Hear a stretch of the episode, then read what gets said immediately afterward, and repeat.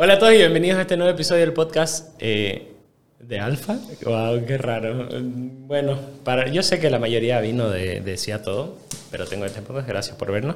Eh, y aunque no, yo creía que no nos había nadie, pero aquí Carla sí nos había visto, que es la invitada de hoy. Hola Carla, ¿qué tal? Hola César, un gusto estar aquí. Hola Omito.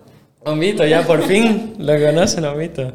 Eh, ahora, Carla, a ver, la gente ya, ya lo mencionamos antes, la gente te mencionó mucho cuando lanzó una encuesta de las últimas 10, eh, los últimos 10 podcasts empresariales que iba a tener y sobre tu marca, me, me la mencionaron un montón. ¿Cómo te sentís al respecto? Porque eso, siento, me lo dijiste que te sentiste bien, pero que, quería ahondar cuando dijiste eso, pero obviamente quería grabarlo. ¿Cómo lo sentiste? Sorprendida y súper halagada, porque la verdad que la recepción que ha tenido ACME desde...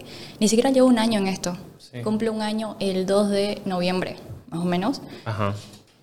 Pero sí, súper poco.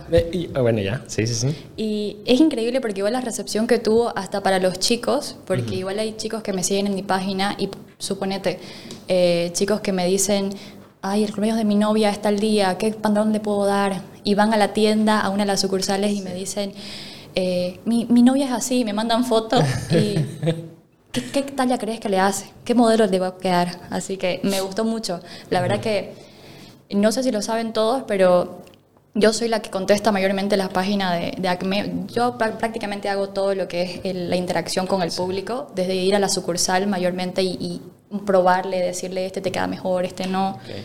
Hasta entregar, que mi hermana igual te, te pide sí. un pantalón y le fuiste a entregar, sí, sí, sí. Sí, hasta entregar, uh -huh. así que eso es lindo. Yo creo que las personas se han dado, o sea, después que lo que me contaste, se han dado cuenta de eso, de, de la llegada que realmente quiero tener uh -huh. con ellos.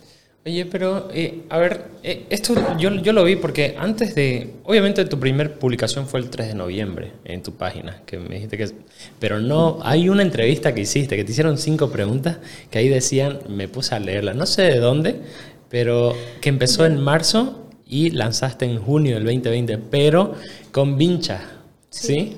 Ok. A ver, eh, porque vamos a, o sea, vamos a empezar de ahí, pero hay un poco más detrás. Así que contame eso y de ahí vamos a ir un poco más atrás de por qué la idea y ese tipo de cosas que la gente me imagino que quiere saber. Ah, ok, ya. Mm. A ver, empezando por, por, por cuándo, ajá, por las vinchas, por cuándo empezó. Eh, te voy a, ¿Puedo comentar un poco sobre el pasado? Puedes comentar todo, sí. Ok. Sí, sí. Eh, para mí el 2020 eh, fue, un, fue un año realmente, la crisis económica que viví ese año me cambió 180 grados a todo lo que era mi vida y la vida de mi familia. Así que creo que fue ese el, el génesis que empezó ACME. ACME estaba archivado por algún cajón mío que yo nunca me quería animar a hacerlo.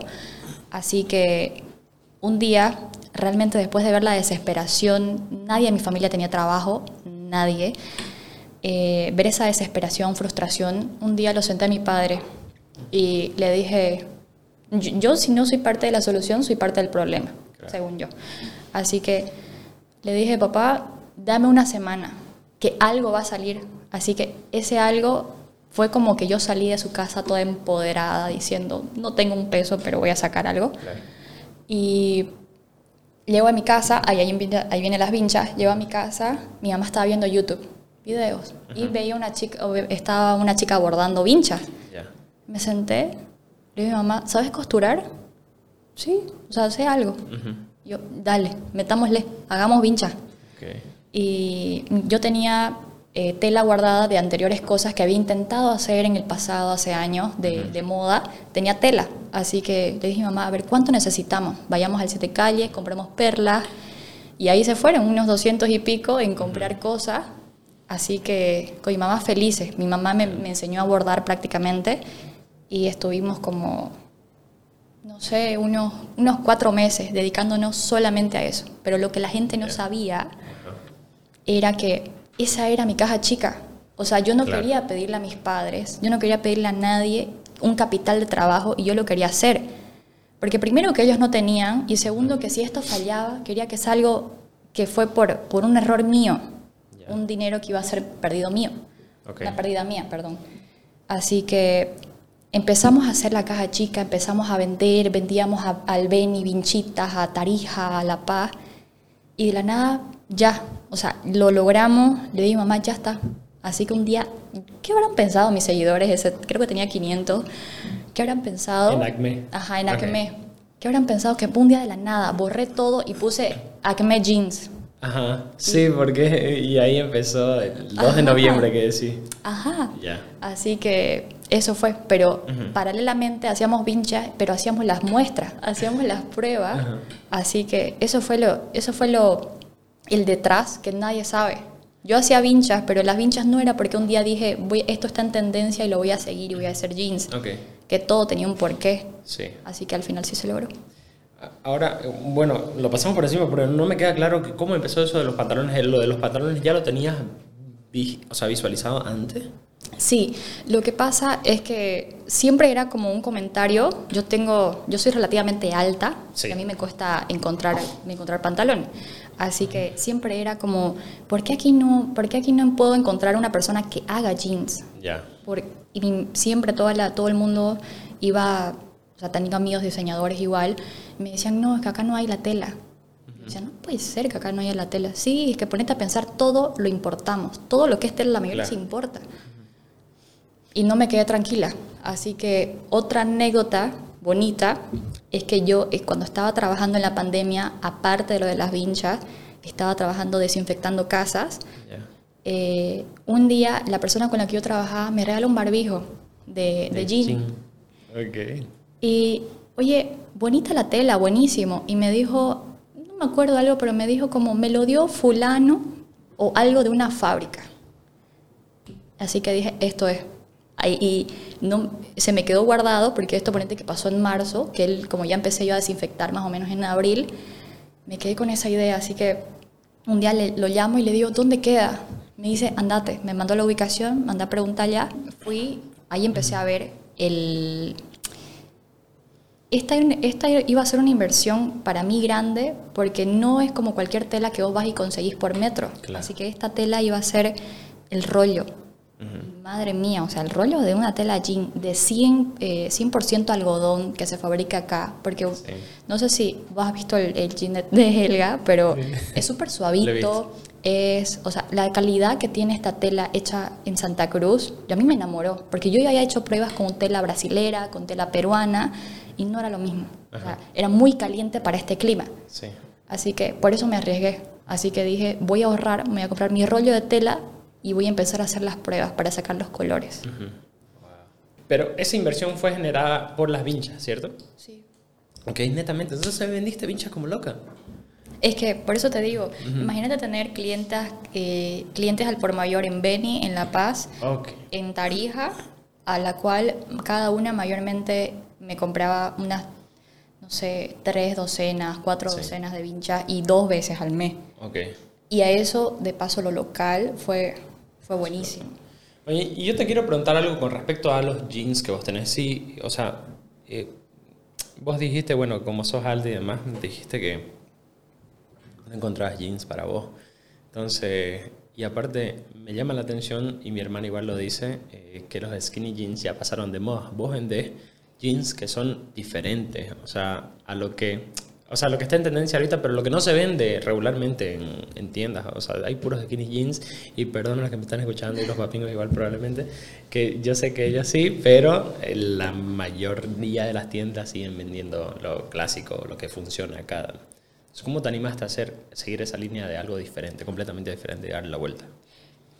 Creo que para, o sea, es algo que he aprendido con los años, porque justamente yo sí, yo soy de las que se lanza a la piscina, así no me importa, hay agua, no hay agua, no importa, pero obviamente hago toda una investigación detrás. O sea, yo sé que me voy a lanzar a la piscina, pero igual analizo.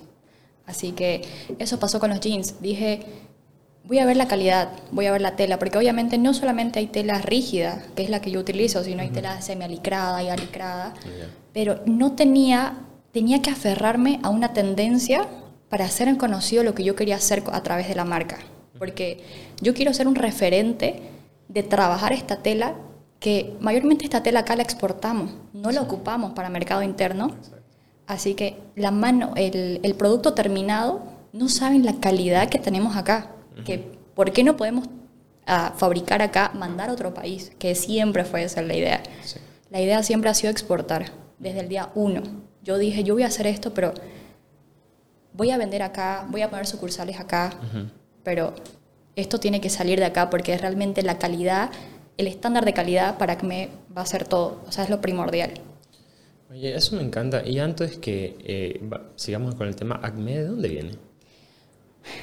ACME.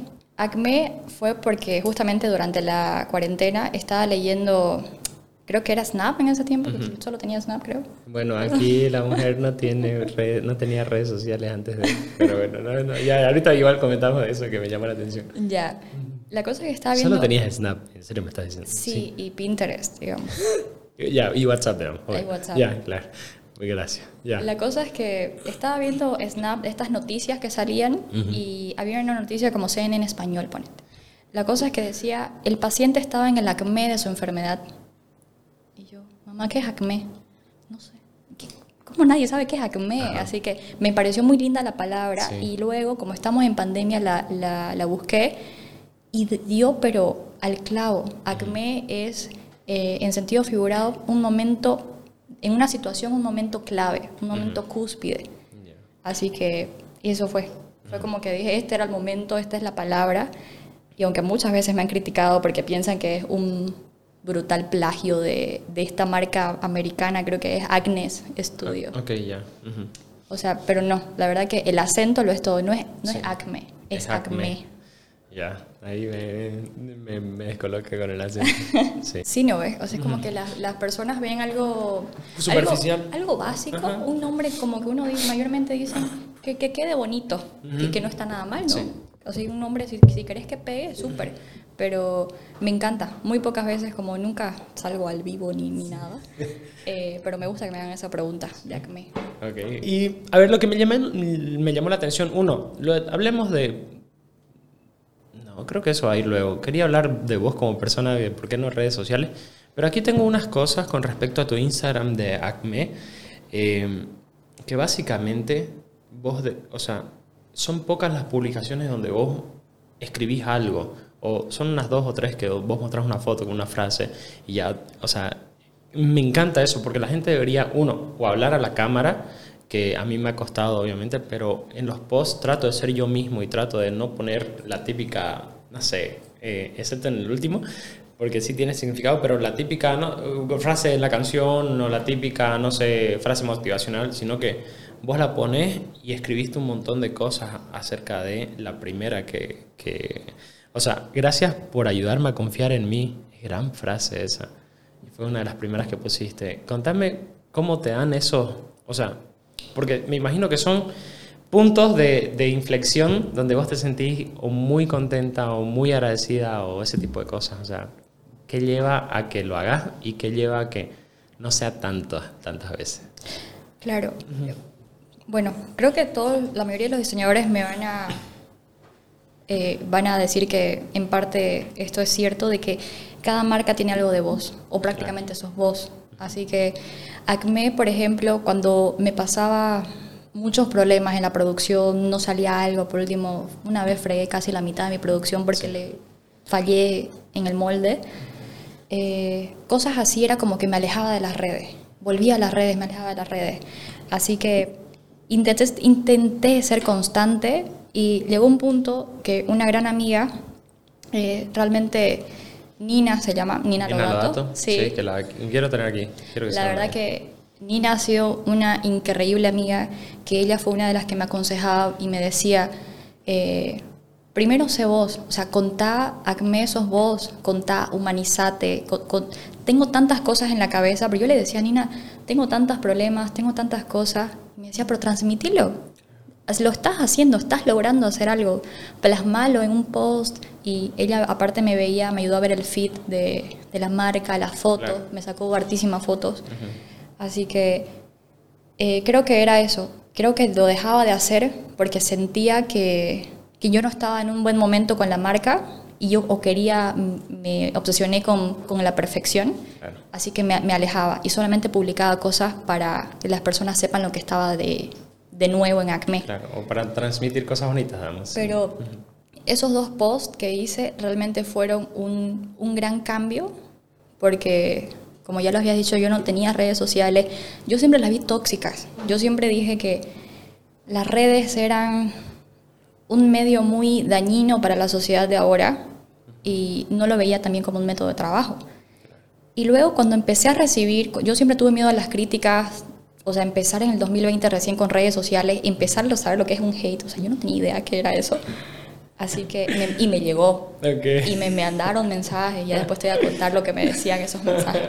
No, a mí me llegan, ya me eh, La cosa es que ese momento fue donde me empezaron a, empecé a sentir una conexión con mis clientes, empecé a, a que ellos me, me hacían parte de, de, de, su vida cotidiana. Por ejemplo, vos puedes usar un jean de ir a, puedes ir a, puedes ser una, no sé, ingeniera agrónoma, te pones un jean y te vas al campo. Un jean clásico. O te puedes poner un jean y te vas a una fiesta. Así que era realmente una, me transmitían y me contaban sus cosas y aparte la, la conexión que hice con los diseñadores en general eh, fue fue, eso fue lo que me, me, hizo agradecer, porque yo les decía, cuando yo empecé esto, yo no tenía confianza si iba a salir bien, pero lo hice porque no tenía un plan B. Okay. el único plan era o sale ACME, o, o, sea, o da o no da. Así que el que ellas lo hayan recibido también necesitaba decirles, por ustedes, recién estoy empezando a confiar que yo puedo llegar a, a escalar lo que yo pensé. O sea, el objetivo inicial me están dando, o sea, abrir los ojos y dije, por ustedes, creo que sí voy a llegar a eso. Está lindo porque aparte, no sé, aquí, bueno, han venido algunos diseñadores los papingos y, y, dicen que, ¿cómo, se llevan en el mundo de diseñadores? Ya jalando un poco ese tema, o sea, sí, yo sé que algunos son tóxicos y demás, pero ¿qué pasa? Qué complicado. Eh, lo que pasa es que yo como He recibido mucho hate de, los dos lados. Del, lado de, del, lado, del lado creativo, de, de, colegas se puede decir, y del lado de clientes. Pero obviamente más doloroso era cuando otro diseñador me decía que yo no era diseñadora. Yo simplemente era una empresaria, alguien que tenía una visión empresarial con los jeans. Y obviamente eso me dolía porque yo primero que estudio diseño. Así que yo voy de profesión, voy a ser diseñadora integral. Y lo, lo, otra cosa que igual siempre lo he comentado y del rubro es que no sé si es porque era la nuevita, pero madre mía, el, el, el que cada vez te digan, eh, cuidado si trabajas con fulano, cuidado con tal fotógrafo, cuidado con tal modelo, tóxico. cuidado con, con hacer colaboración con, con, no sé quién. Y yo, déjenme probar, o sea, déjenme conocer a la modelo, aunque sea. déjenme equivocarme. Claro, así que esos comentarios sí que eran increíbles. Así, todo, todo, todo el tiempo que iba a lo que sea, me decían, ay, vos empezaste, eh, ¿ya has conocido a fulana? Y yo, sí, ya lo conocí, ¿y qué te parece? ¿Y qué tal? ¿Y cómo pasaste eso? O sea, porque, o aún sigue habiendo ese tipo de, de críticas, o no sé. La verdad que o ese tipo, no, no, sé cómo decirlo, como, cuidado con respecto a los demás. Yo creo que esos comentarios siempre van a estar, o sea, siempre.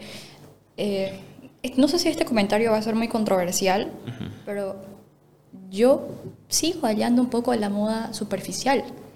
O sea, el sector de la moda yo, yo sentía que era superficial y justamente estos comentarios del mismo rubro me hacían como que intentar alejarme y solamente, obviamente, en el paso de los meses te das dando cuenta con quienes realmente te quieren apoyar, te quieren alentar, porque, por ejemplo, eh, uno de los de hijos de Ramón, Carlos, era mi profesor. Yo empecé a pasar clases para Infocal y él fue uno de los primeros que me empezó, primero que me encanta eso, me encanta que esa pasión por enseñar. Yo le comenté, yo tengo una marca, ya lleva tanto, le comenté lo que hacía y le encantó. Me dijo, mira, anda a mi, anda a mi tienda, veamos si los puedes, si te animas a venderlo. Y yo era fascinada porque para mí que él, o sea, verlo toda la trayectoria, ver cómo él ha evolucionado como diseñador y que de paso me dé su aliento y me diga, vamos, o sea, vení que te ayudo o lo que así. Fue, fue la verdad un, un momento donde puede ser esto superficial en parte, en parte, pero siempre uno tiene que ver con qué personas te rodeas, sobre todo para, obviamente, seguir con tu negocio, ¿no? Claro. Porque también vi que colaboraste con algunas marcas, no sé, había una marca de top que, a ver, vientos etiquetadas de, de Acme. Esta. No, ajá, esa. Entonces, como que siempre te etiquetaba y vi, o sea, vi que colaboras con ellos. Sí, eh, eh, La Espina es una, la verdad que ellas, eh, La Espina y la otra marca se llama Narda, así que con ellas me, ellas me invitaron para ir a La Paz a, a un evento donde íbamos a hacer solo las tres. Y eso para mí fue, pero increíble. O sea, ellas tienen mucha trayectoria, llevan esto hace muchos años. Y yo que llevo meses, que ellas me digan, vení, veamos cómo te va acá en La Paz. Nunca había, ni siquiera había viajado, chicos, a La Paz, por si acaso. Primera vez que pisaba La Paz. Así que fui y la, la recepción de las personas que fueron al evento, el que lo agarraban y decían, ¿esto es industria nacional? Y decía, sí, esto es 100% boliviano, desde la tela. O sea, la gente se iba feliz. Fue muy lindo. La verdad que muchas personas me empezaron a conocer, no, me conocían mucho allá en La Paz. Y eso me hizo, esa ayuda de ella fue la que, la que me empezó a impulsar. Por eso con una de ellas, con la espina, tenemos una chaqueta jean, pero con el diseño que, que propuso la espina. Como que la mano de obra, la tela y todo lo, lo puso Acme. Eso fue. Sí, eso, eso lo vi pero, y también con respecto a ya yéndonos al diseño del jean, ¿cómo, ¿cómo decidiste eso, hacerlo diferente? Porque creo que lo pasamos muy por alto. ¿Por qué tantos jeans fuera de lo normal? Porque eso le gustó a mi hermana. Mi hermana, obviamente, igual ya está cansada de los skinny jeans. Skinny jeans ya sabe que es, o sea, ya que no está la moda y, quería comprar aquí otro estilo. Entonces, cómo, de, cómo nace todos estos estilos? El, creo que es que lo, que pasa es que justamente entré a un sector, bueno, no, no un sector, entré a un momento, a una tendencia que me, que me empezó a, no voy a decir atacar, tal vez a contradecir, que es el upcycling. Okay. Así que, ¿y qué hacen ellos? Ellos eh, reciclan otros pantalones cambian, ponete un pantalón azul con un pantalón celeste, lo mezclan y salen nuevos modelos increíbles. Pero ahora yo no quería eso, yo quería hacer modelos desde cero, modelos que sean nuevos, o sea, que sean cero kilómetros. Así que empezó, empezó por eso, empezó diciendo, tengo una competencia relativamente fuerte, que son eh, las personas que hacen, que se dedican a hacer esto, que las admiro muchísimo, por si acaso, me encantan los diseños que hacen, pero yo quería demostrar que yo podía hacerlo desde cero, nuevos, acá. Así que, ¿les puedo mostrar algo? Sí, claro, claro.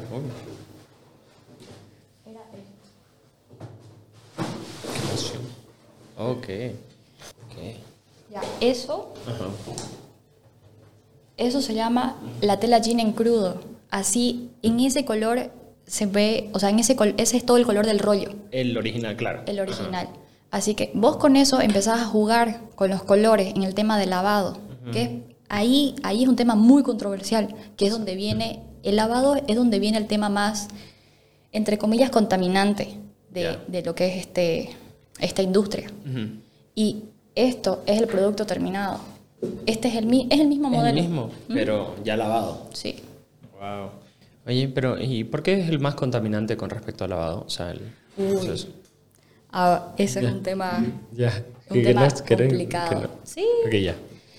Lo que pasa es que creo que para mí hablar de, del tema de, de, lo que, por ejemplo, antes que nada, el, la acotación es que me han hecho mucho hate por, por este tema.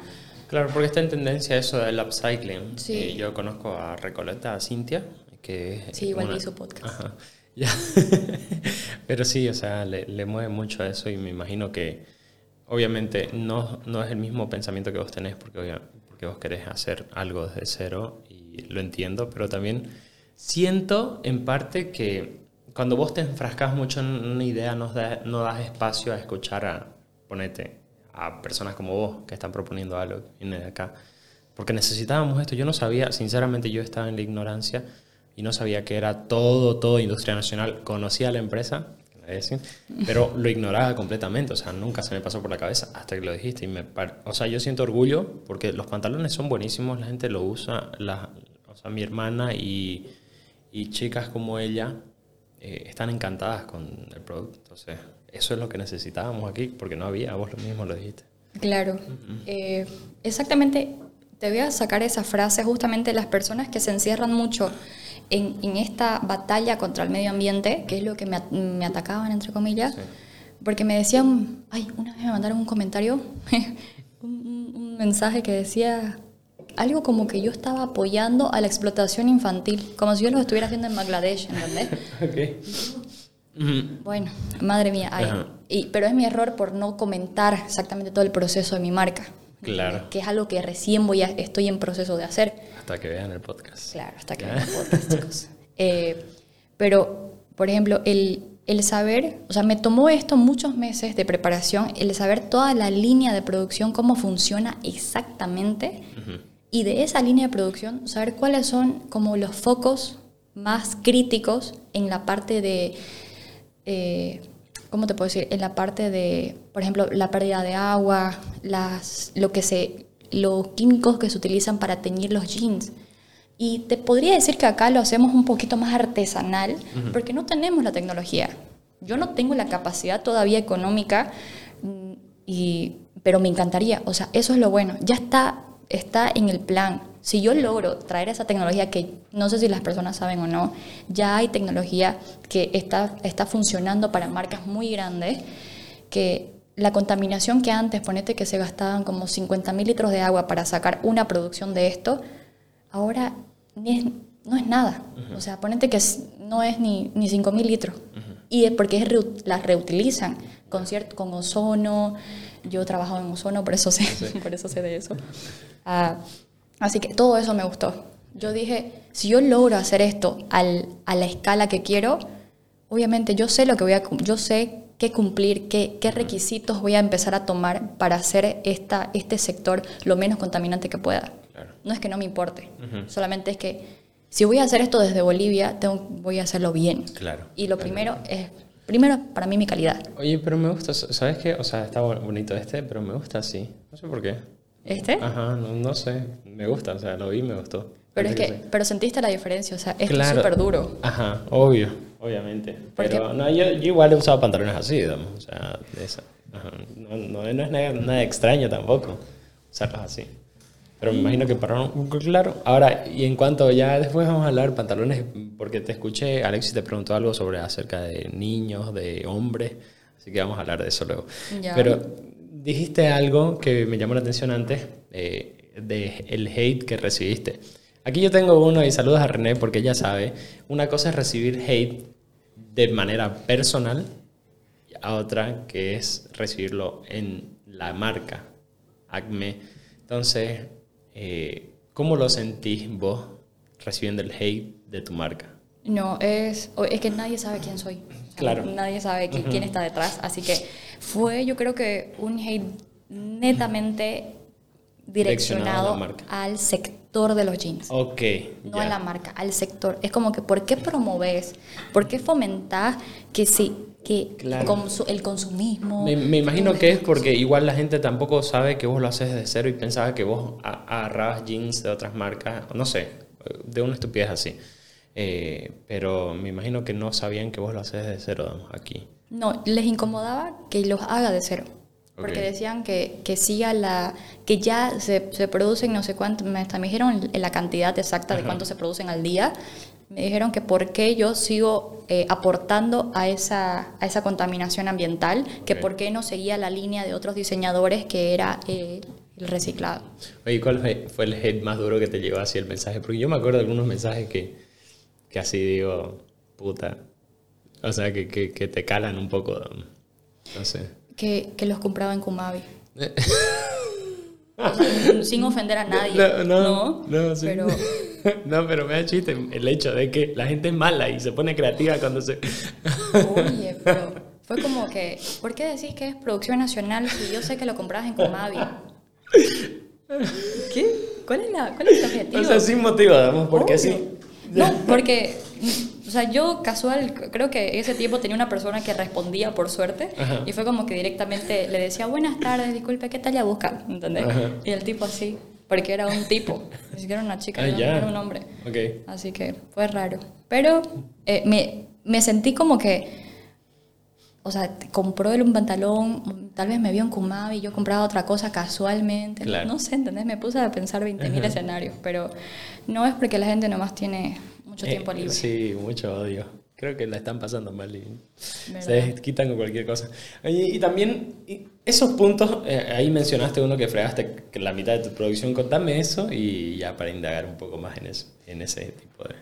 Lo que pasa, como yo soy, yo, bueno, voy a ser diseñadora integral. Yo no, no estudié nada que ver con moda. Mi madre apenas, em- ella me empezó a enseñar al tema de costura. Claro. Así que yo viendo videos de YouTube empecé a ver el tema de hacer el, el- el patronaje, los moldes para sacar un jean. Y no sé si viste, justamente a Helga le tiene un, un- uno que es así, asimétrico. Ajá, que es uno de tus productos estrellas, la vi en Nina igual. Sí, la cosa es que el sacar ese modelo costó mucho, porque primero yo me metí a la cabeza de que era, era hacia un costado, pero tenía un cierre hacia un costado. Y yo decía, ¿cómo va a tener un cierre? Así que hicimos mucha prueba y error. Y aparte, tuve el error, como no sabía. eh, obviamente igual tengo personas que me apoyan ahora. Empezamos siendo dos personas y ahora somos unas siete, que eso es algo buenísimo. Eh, pero en ese tiempo estaba casi sola. Así que hice los moldes y para ahorrarnos tiempo empezamos a cortarlo. Cortar, cortar, cortar por talla, cortar por colores.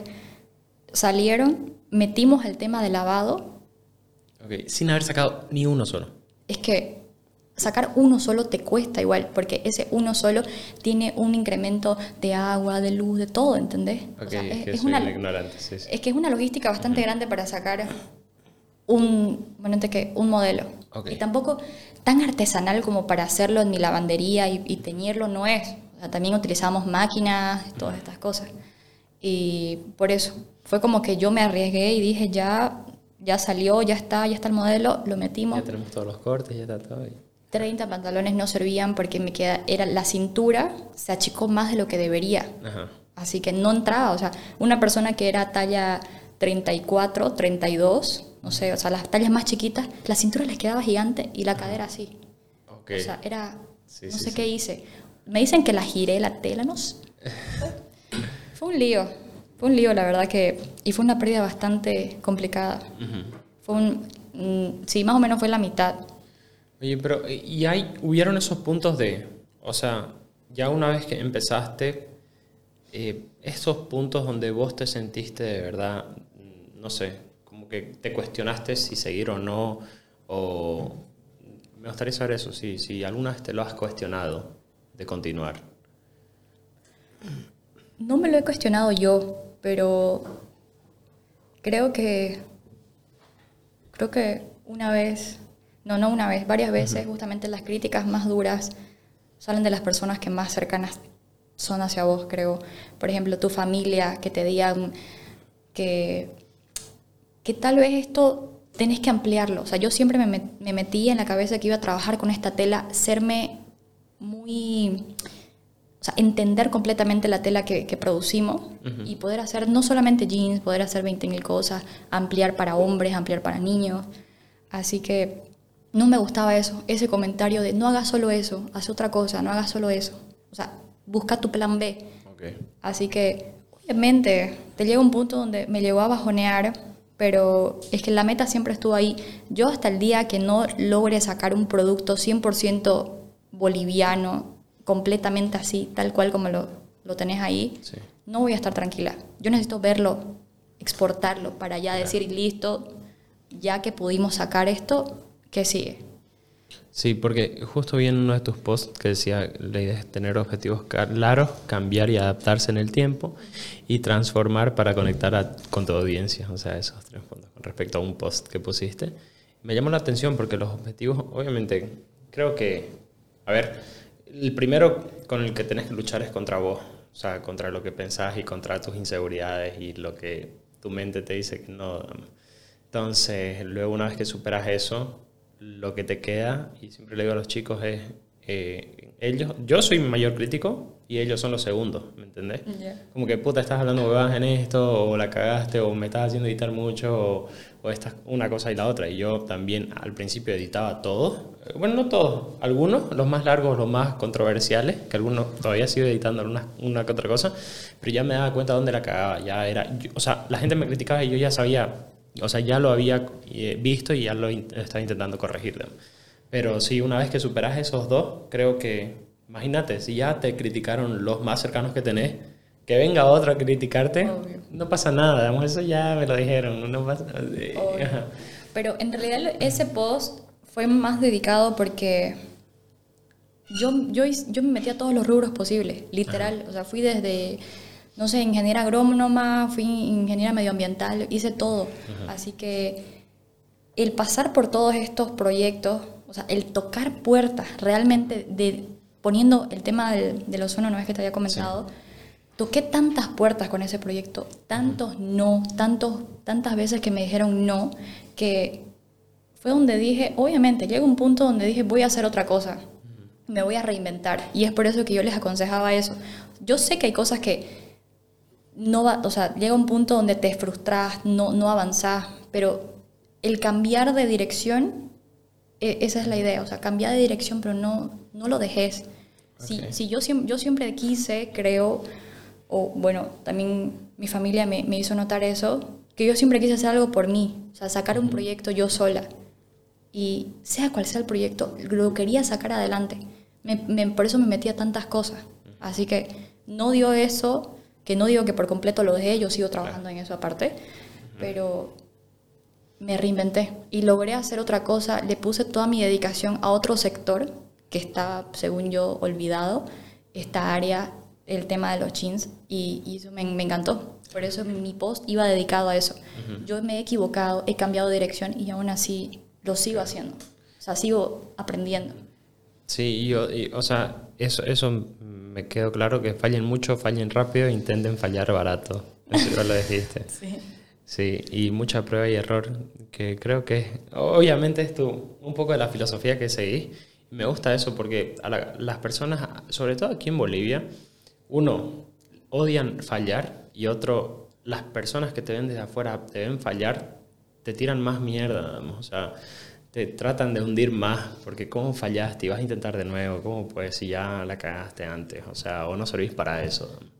Y, y, lo mismo pasó a mí en la empresa con respecto, y cuando empezó el podcast, también más bien que eh, estos chicos me apoyaron porque yo vivo solo, y, y no, vamos a darle. Entonces yo creo que, que no, no, me, no, me, molestó haber fallado con la mentalidad de que no, es para algo, o sea, se viene algo mejor, digamos, y la cosa es trabajar. Y eso me encanta de vos, que, que, o sea, a pesar de que sí has fallado y me contaste la historia que pasaste antes, eh, lo importante es seguir intentando y mantener tus objetivos, o sea, vos sabés cuál es la visión que tenés, trabajar contra eso es increíble, la verdad que felicidades. Gracias, de verdad. Fue, es algo que siempre le repetía a mi papá. Primero, tengo tatuado, todo tiene solución para que se den idea. O sea, tan optimista creo, que, creo que soy. Y, por ejemplo, algo que siempre le decía, una anécdota se queda como anécdota si es que no es un aprendizaje. O sea, la experiencia es a través del aprendizaje, porque si no se queda ahí. Por eso es que dicen, uy, te chocas con la, te tropezas con la misma piedra, ¿no? Eh? Es porque entonces no has analizado las anteriores cosas que has hecho mal. No es que no sirvas para hacer un negocio, no es que no, no estés preparado, no es que seas joven, como tantas veces me han dicho, para empezar algo, sino es que la experiencia te lo va a dar eso, la experiencia te lo va a dar el aprendizaje que has tenido en estas situaciones que has vivido.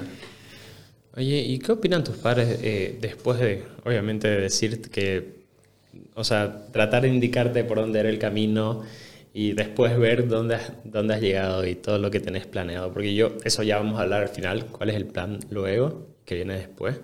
Que has hablado mucho de, de, exportar la marca, que me encanta. Y también, no sé, ¿qué opinan ellos de todo lo que has logrado hasta ahora y lo que se viene? Bueno, la verdad que sin ellos dos, mm, o sea, la, la forma en que, en que me criaron, creo que siempre desde niña he sido demasiado independiente. Ellos me han dado demasiada confianza, lo cual creo que eso es algo que...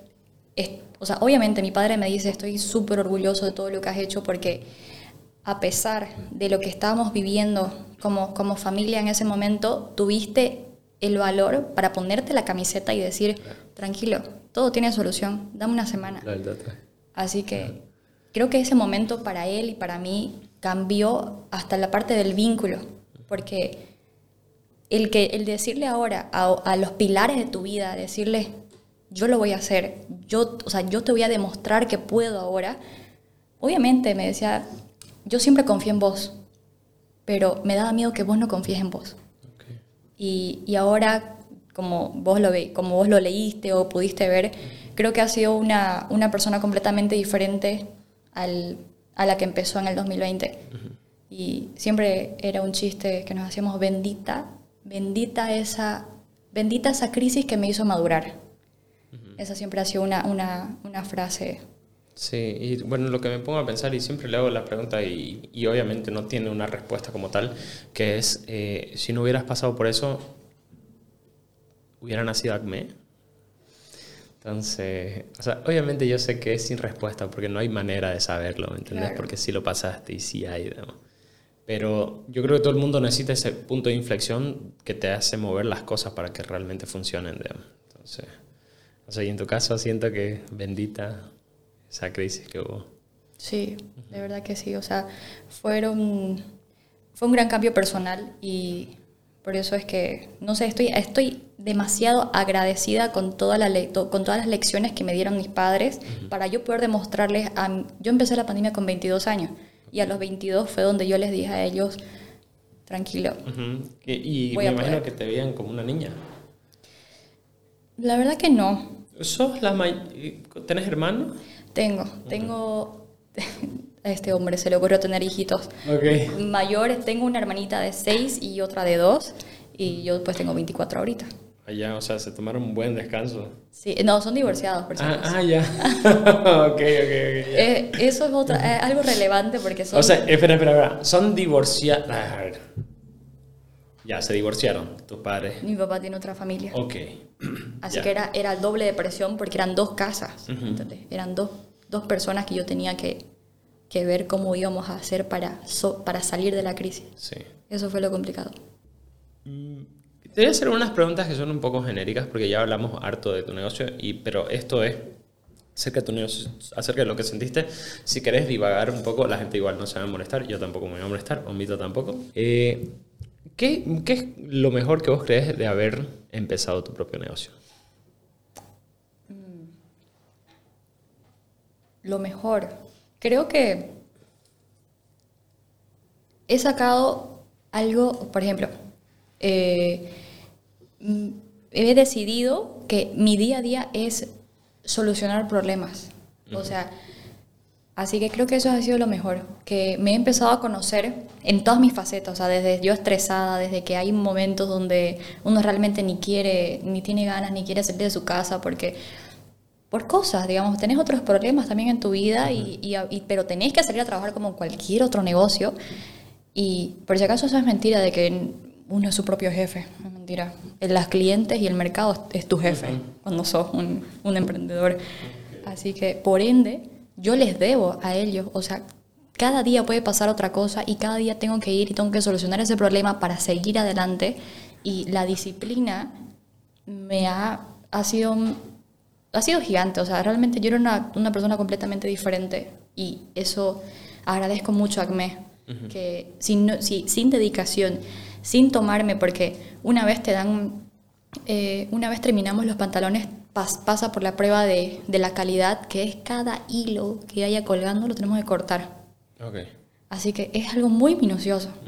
Y toda esa paciencia, que yo me considero una persona no para nada paciente, eso eh, he aprendido a conocerme mejor como, como mi disque jefa. De... Oye, y es una pregunta que hay después, pero ¿cómo es tu, tu día a día? Porque justo hoy día saqué un hazme una pregunta, ¿no? Es que quería hablar hoy día, era lunes y ayer tuve, sentí que tuve, no, o sea, no, no, un mal día, sino un día un poco melancólico, pero, eh, y quería hablar simplemente de eso, pero y hay uno que me preguntó, ¿cómo es tu día a día? Y yo dije, no, me da pereza explicarle todo en historias, porque siento, a mí me gustan los contenidos largos, como este, por ejemplo. Las historias me causan eh, ansiedad porque son 15 segundos y el manos libres dura un minuto, no da para nada. Yo necesito que dos horas para hablar de mi vida y de mi, lo que me pasa. Veo, veo que te aceleras de la nada, así como que... Y, y bueno, eh, volviendo con lo que había dicho. Ajá, que yo soy de charlar y de charlar um, sin... A ver, pero sí es algo que, que, que me ha ayudado en Instagram, que ir al, al punto. Pero no, a lo que iba, o sea ¿Cómo es que eh, decidiste vos empezar a responder a las personas? Porque me dijiste que antes contestaba alguien por vos y de ahí vos empezaste a contestar hasta el, punto de que a mi hermana se lo fuiste a dejar, ¿me entendés? Entonces, no sé, eh, ¿cómo tomaste esa decisión? Eh, fue por uno de los problemas graves que tuve justamente, fue que la persona que yo le había dado la confianza, o sea, ponete que entre comillas contraté a una persona que me maneje las redes. Lo único que tenía que hacer la persona era contestar pedidos y eh, subir la imagen que yo le decía. Así que lo que me empezó a dar me empecé a dar cuenta es que, por ejemplo, me mandaban un mensaje a mi, a mi personal, porque mi, mi, mi corporativo es mi personal, fue el peor error de mi vida. Así que me empezaron a mandar mensajes de chicas diciéndome, hice un pedido hace un mes, porque yo empecé a hacer pedidos personalizados. Por ejemplo, tal vez eh, era una persona que quería una talla plus, tal vez era una chica que era muy delgada y no tenía yo su talla. Tenías la, la, opción de decirme, estas son mis medidas, quiero este modelo, y yo te decía, en 15 días está listo. Así que siguiendo eso, la persona tenía que agendarme todas esas cositas y pasármelas para que yo las lleve al taller. Y de la nada empezaron a mandarme chicas, yo hice un pedido, tardó tanto, mira, hasta ahora no me ha llegado, no me han confirmado nada. Me puse a revisar y obviamente, primero que la persona no, no contestaba como yo quisiera que conteste, por ejemplo, hasta el emoji, así como que, ¿por qué no le mandaste un emoji de corazón? ¿Por qué no le dijiste algo bonito? Así que, y también no tenía ese, empezó a descuidar, tal vez la persona tenía otras empresas que, que ver, así que, eh, no, o sea, la primera vez que intentaba confiar en, una, en otra persona para que vea justamente la imagen de mi marca, me falló. Así que de ahí no, intenté hacerlo yo todo. Y por eso cuando Helga, no, no, le contesté creo que tres horas, casi me muero. Casi me muero. Dije, ay no, no, ya, ya no, me va, no me va a seguir, no, no le va a gustar. Y le tuve que hablar. Y lo peor es que fue a la tienda. Y no estaba su pantalón en la tienda. Ay, me iba a morir. Porque mi, mi taller es muy lejos y el hacer un envío, ponete de un pantalón de allá hasta una sucursal de acá, yo creo que me... Es que tardan como unos 40 minutos en llegar más o menos. Ya, claro. ¿Sabes? Bien lejos. En hora pico. Y peor en hora pico. Así que me sentí súper mal y eso obviamente cuando pasa algún problema así, digo, yo personalmente le voy a dar la cara a la ah, persona y aclararle el mil disculpas, fuiste hasta mi tienda, no estaba mi pantalón, pero mira. Aquí está. Ajá, y por eso le llevé más tallas para ver cuál le quedaba. Claro. Y, la verdad que eso pasa, por como yo manejo todo eso, pasa bastante seguido. Muy seguido pasa claro, porque no tenés el tiempo y demás. Y aquí estás respondiendo mensajes, ¿qué pasa? Aquí la gente va, no, no, no le vas a responder. Eh, estamos en eso. Estamos en, o sea, hay cosas que tengo que mejorar, obviamente. Mi atención al cliente, chicas, por favor, de verdad, hago todo lo posible por responderles a todas. Y Obviamente me tardo un poquito, pero es para que ellas entiendan. Yo tengo que estar en... Vos tenés una vida también. Tenés una no, vida. No, no sé si tengo. no sé si tengo, chicos. De verdad que no sé Ahora, qué estúpido que soy. La pregunta que te iba a hacer la anterior es cómo te organizas el día. Que esa pregunta me la hicieron, no, me dio ansiedad, no la pude responder. Pero es interesante porque sí, claro, yo tengo una organización diaria. Las personas piensan que yo estoy aquí hablando mierda y voy emborrachándome, que si lo hago, y si hablo mierda, pero después, después, después hago cosas, o sea, y, de regularmente siempre hago cosas y tengo cosas que hacer. ¿Cómo es tu organización día a día? La verdad que si digo esto, mis amigos me van a decir que soy una mentirosa. Así que soy, la, soy muy desorganizada, sí, lo admito. Eh, no puedo. Yo, por ejemplo, tenía... Eh, tenía un amigo que me decía, yo en la mañana me levanto y reviso todo lo que tengo que hacer. Yo le decía, madre mía, yo no me veo haciendo eso en mi mañana. En mi mañana me tomo mi café, me hago mi desayuno, tal vez voy a entrenar, digamos, si tengo todo el valor del mundo, a las 6 de la mañana. Y la cosa es que luego de eso, todo, la, la mayoría está en mi cabeza, no me lo puedo anotar. Yo me anoto ideas, no me anoto mi, mi rutina, porque no es una rutina. Ponete que hace dos semanas, hace tres semanas se me fregó un- un- una máquina. Hasta el día de hoy no le consigo el repuesto. O sea, me han dicho hasta que me vaya a buscar a Menonita, a que me hagan el repuesto. O sea, mi día a día siempre va a cambiar. Por eso Claro. digo, es algo, no, no te puedo decir así, así súper exacto, "Ay, hago esto, esto, esto, porque la verdad que es mentira, no lo hago. Me levanto, me, o sea, tengo que, obviamente en mi cabeza digo, ya, voy a ir de acá, acá, acá, y listo. Claro. La verdad que eso es todo lo que mi organización. Eso está bueno porque, o sea, yo soy bien organizado. Yo sé más o menos qué tengo que hacer. o sea, no, no más o menos, no, no estoy pendejo. Eh, en las mañanas voy a entrenar de 7 a 8. Si no voy a entrenar de 7 a 8, porque a veces tuve un, o me quedo muy tarde, voy a entrenar de 12 a 1. Pero du- du- duran- durante la mañana estoy practicando unas cosas, reviso qué hay que subir toda la semana. Si es martes, eh, mm, hago los posteos. Y si es jueves, por ejemplo, ya sé que tengo un jueves toda la mañana dedicada al jueves romántico, que a responder preguntas. Y el jueves, y programar todo para el viernes, digamos que sale el otro podcast. Entonces, y luego de eso, aparte de la empresa, ver la, o sea, es bien complejo. Y gracias a estos chicos se, se organizó ¿Estudiaste todo. algo? Mm, eh, siempre digo que no, pero sí, pero nunca salí. O sea, se- sentí No, que Yo tampoco, yo dejé la U por si se acaso. aprendí, ajá, sentí que aprendí más fuera de, porque yo leo harto, a mí me encanta leer.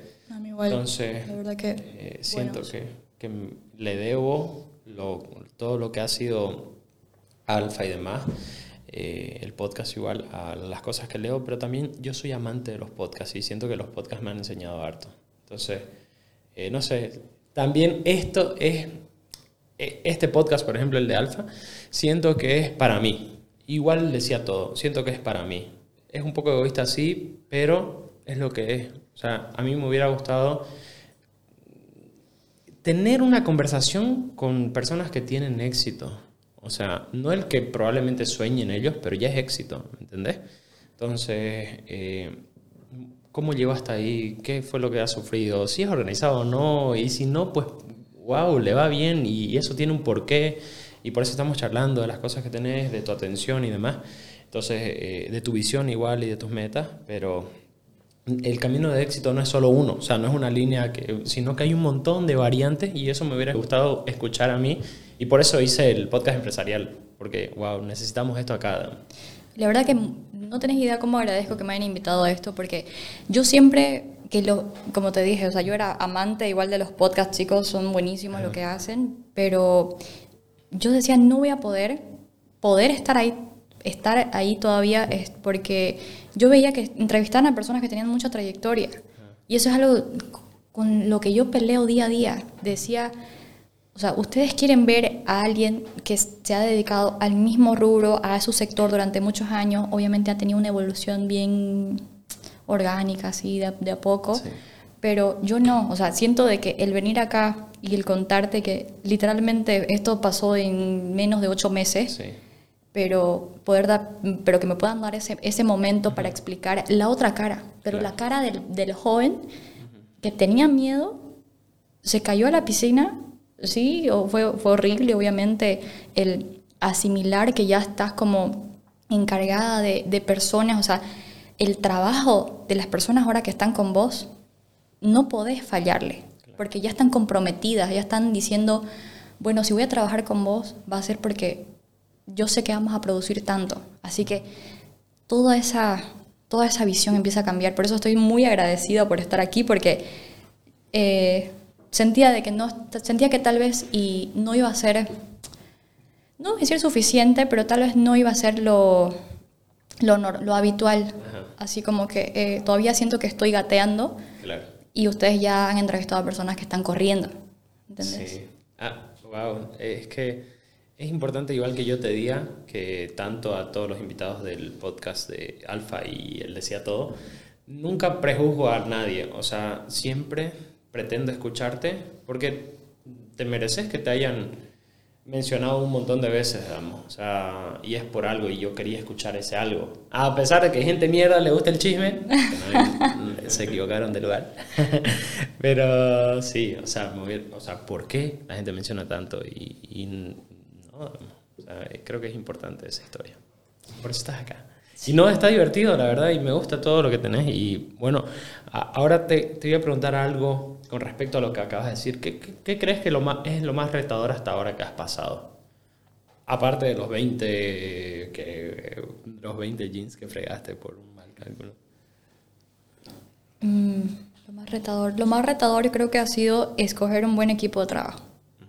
Porque, como te digo, eh, manejar, saber manejar bien tus costos, las personas que entren, y desgraciadamente estamos en un taller, o sea, todos estamos juntos, la persona que, que, empiece a ver todo esto a detalle es complicado. La verdad que, eh, no yendo lejos, también esa, esa, anécdota, esa anécdota de, de, la persona que me veía en las redes también fue algo que fue choqueante porque dije, o sea, esto me puede quemar el negocio, tal vez, tal vez le contestas mal y yo estoy empezando y ya ahí empieza la polémica, que no, que me publican en una historia, que no la hacían, que no sé qué.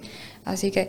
O tal vez no te hubieras dado cuenta de esa de un mes que estuve esperando y continuó y más, claro. Así que por eso, yo creo que lo más retador es realmente mi equipo de trabajo, son las personas que confían en mí y, con, y la confianza desde mi familia como te había comentado que yo fui bien independiente desde muy joven, mi, mi, familia siempre me repitió, o sea, la confianza que te estamos dando es lo más sagrado que vas a tener en toda tu vida. O la confianza o la tenés o la perdés.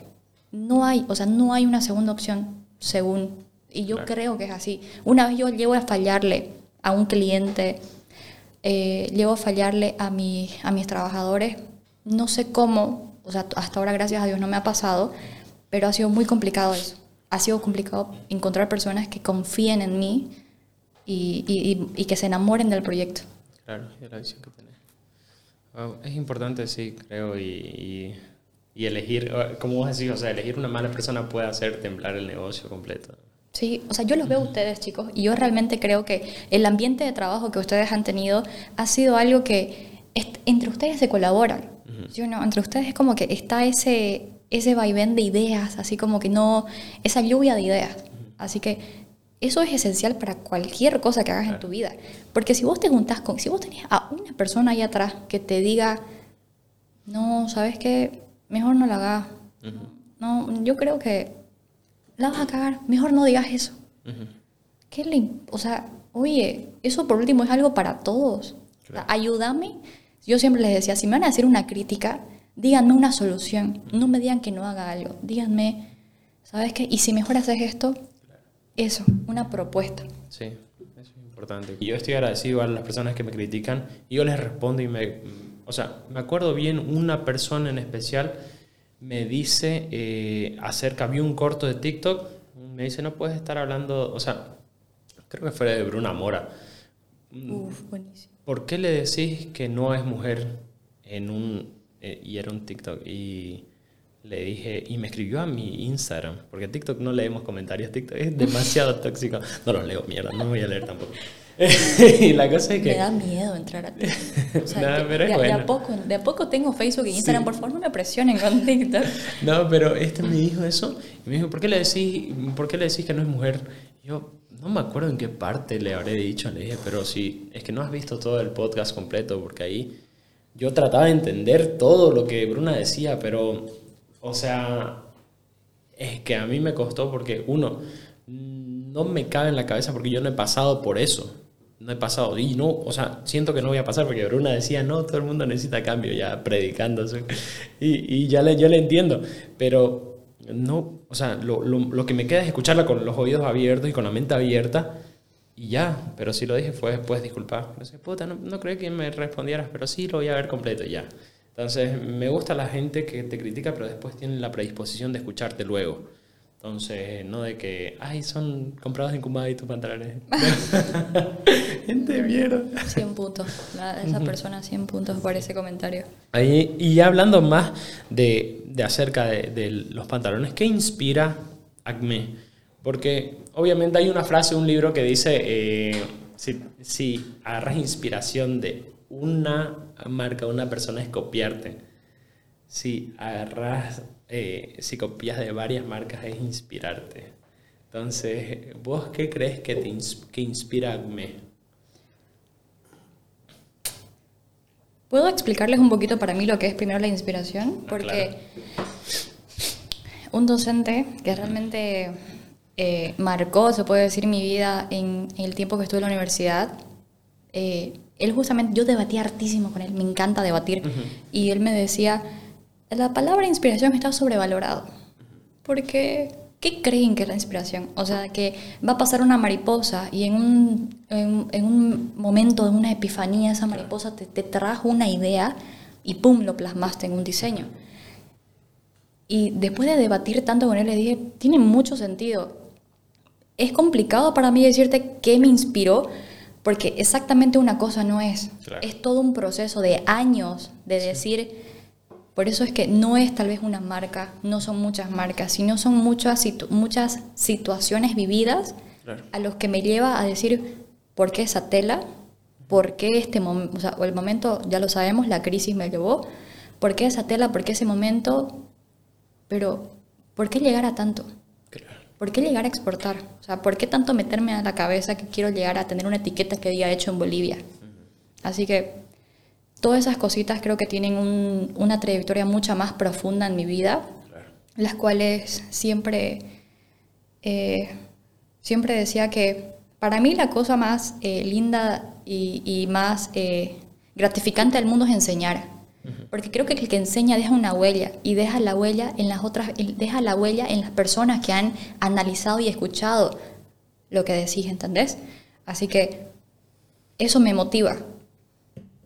Esto sale y la huella que puede llegar a dejar en las otras personas para que sigan haciendo esto, sigan haciendo un producto terminado en Bolivia, siento que es una gran motivación, pero la inspiración es mucho más amplia, o sea, de muchos años. Sí, y, y me hace acuerdo que no ha, pa- no ha pasado de que se te ocurrió una idea supuestamente de la nada y después le intentas dar un significado y decís que probablemente haya sido algo que vi, de algo, o sea, pero no lo sabes a ciencia cierta, pero ahí está. Y, y hay una frase igual que dice que nada nace de la nada, o sea, no es Yo que vos, claro, sino que uno tener la humildad de decir, no, esto salió de algo, pero probablemente no, lo pueda, no le pueda dar nombre, pero sí se inspira en algo y, y es bueno eso de que me hace recuerdo que está sobrevalorada. Es algo así como el, el bloqueo creativo es un lujo burgués, lo decía un cantante, Sí. que decía, ¿cómo vas a tener bloqueo creativo si estás en la mierda y tu familia igual? Entonces no hay chance para tener bloqueo creativo, es un lujo que no te puedes dar. Vos escoges estar en la mierda. Ajá. Entonces, eso está bueno. Ahora, hablando de Carla, ¿cuál crees que es tu mayor manía en cuanto al trabajo? Manía. O sea, eso de que llegás, no sé, al taller, a la tienda y sí o sí tiene que estar, o tus trabajadores van a decir que, eh, que no, Carla tiene esto que siempre hace o esto que siempre dice. No sé, ¿cu- ¿cuál sería mi manía? Que yo quiero que esté todo organizado, ¿no? Sí. La cara de Omo así. No, es que no. Siempre tiene una estructura, digamos, que seguir. Y si no está esa estructura, ya sabes. Si no está anotado, No, si no está, o sea, yo tengo que entrar a la carpeta que debería estar y si no está ahí, me emputo. O sea, no puede haber eso, o sea, no puede haber esa falta de estructura. Ay, me olvidé. Mío. yo creo que, a ver, eh, en eso no soy tan... ay, Claro, este es un ejemplo de mí. Pero, Claro. Sí, no. eh, a ver, estoy pensando, estoy pensando. Es que no, es que la pregunta tal vez no me la tendrías que hacer a mí, tendría que preguntarle a una persona que trabaje conmigo, pero lo que tal vez yo me doy cuenta es algo muy casual, pero yo siempre que llego, ya sea a mi taller o a una, a una de las sucursales, voy con mi taza de café. Mm, Tengo un problema y creo que este problema lo empecé desde, yo creo que desde la pandemia. Porque como yo te, te- te explicaba, yo salía a trabajar a las 5 de la mañana a veces y volvía a mi casa en la noche. A fumigar. Ajá. Y volvía a mi casa en la noche y de paso tenía vinchas. Así que todo el día era maratónico. Y empecé así, ¿Y qué onda? ¿Por qué decís que no dormiste hoy día? ¿Qué me dijiste? por la feria. Ok. Porque ahora eh, teníamos que... O sea, tenía que estar todo... Me animé a entrar a la Feria Expo Group justamente. ¿A la rueda de negocio o la feria? Sí, No, entré a las dos, por si acaso, chicos. Voy a estar como ACME en la Expo Cruz, creo que empieza este viernes. Sí. Eh, Este viernes eh, voy a estar con una sorpresa, con otros modelitos, así que les voy a ir comentando. Pero lo que más me importó, así como, como la que está detrás de, de- de la visión, fue la rueda de negocio. Porque otra, otra área que ACME igual está es que estamos, por ejemplo, podemos hacer el, el tema de, de ropa de trabajo para petroleras, o sea, que utilizan harto jean, ¿entendés? Para ingenieros. Así que todo, todo ese mercado igual me, está- me interesaba bastante. En realidad todo el sector tex- textil en general, creo que yo siento que mi equipo tiene la capacidad para poder hacerlo. Ah, y a eso igual, obviamente, el tema de, de hacer conocer la marca, eh, de mostrar la visión de poder llevar este producto, llevarle muestras, conocer a las otras personas que tal vez tengan un pie en otros países, que sí tenía una propuesta de Paraguay, de, tenía una propuesta de llevar relativamente una gran cantidad allá, pero y lo bueno de eso era que era con la marca, así que porque la idea al principio cuando pasó esto era el traer contratos, tal vez hacer otras marcas, producción, pero producción 100% boliviana, o sea, hecho en Bolivia, pero tal vez otra marca. Claro. Y me gustó mucho que la propuesta que me llegó de Paraguay justamente fue el, no, yo quiero tu marca, mándame tu marca. O sea, Y- con etiqueta y con todo. con todo, tal cual, cómo, cuánto me cuesta puesto acá. Y eso me gustó hartísimo, porque ya tenía la propuesta de Paraguay, tenía una propuesta de Perú. Así que, por el momento, en, en el corto tiempo que vamos, la verdad que eso ha sido un gran respiro para todos. Y por eso la rueda de negocio espero que ya nos ponga ese piecito más que nos falta. ¿Y cómo te ha ido en estos días? Fue el primero hoy, Mm, la rueda. No, no, no. La rueda empieza el, el 21 de septiembre, pero hoy teníamos que ir a hacer el, esto, ¿cómo se llama? Esta pre, preferia, Ah, ya. que es ir a acomodar el stand, te, te enseñan los, te enseñan esto de, de seguridad, protección de, porque van a estar muchas personas trabajando, así que más, más que nada fue una, una charla informativa. Protocolar. Ajá. Pero antes de eso tenía que ir al taller, antes de eso tenía que ir a ver el stand, antes de eso tenía que ir a ver eh, si ya estaban listos eh, en la parte de lavado, así que... Oye, y hablando de tantas cosas que tenés que hacer, ¿qué, qué decidís no hacer? O sea, ¿qué te privás de hacer por el trabajo? ¿Qué no hago? O sea, que, que decidís activamente decir que, pucha, no, ya voy a dejar de hacer esto porque... No lo actual, así como que ahorita, ahorita no es que no lo haga, pero creo que quiero dejar de hacerlo, es la foto. No sé si viste que hay algo, o sea, ya que me conoces en persona, Sí, sí, te has dado cuenta Vos que... sos la modelo estrella. Ay, y qué de- vergüenza. Claro, pero ya, sí, eh, yo sí, yo era la que también le pedía a Nina, era como que por favor, eh, ayúdame a ver esto, y ella me hacía todo, o sea, me ayudaba Sí. con todo. Así que era también en parte para aliviarme un poco el gasto de lo que es una modelo, pero creo que eso no, no, no era feliz, Claro. te lo juro, no, no era algo, no era mi ambiente cómodo el estar ahí, así que creo que eso dejaría de hacer. Sí. Lo, lo- tal vez lo- creo que mejor lo del ego. Así de, por favor, conseguir una modelo, la foto. Ay, sí, acabo de hacer una producción justamente el sábado. Hice una producción con, con un amigo, un fotógrafo increíble, Ajá. que también trabaja con los papingos, Bruno, Brunito. La verdad que mil gracias, Brunito. Fue una experiencia súper bonita. Y creo que salen este jueves las nuevas fotos. Ah, ya. De este modelo, por ejemplo. De ese. Ese es nuevo. Ese Ok. no, es- no está en tienda, no hay nada. Oye, pero ya igual le voy a... Me acuerdo que le saqué hartas fotos a Ela con tu pantalón. Voy a decir que te las pase, porque son en harta calidad. Sí, yo... A ver, mi hobby es la fotografía, ¿ya? Ah, no o sea, no lo, no lo hago... eh, y hasta Helga le digo, por ejemplo, yo no O sea, te voy a sacar...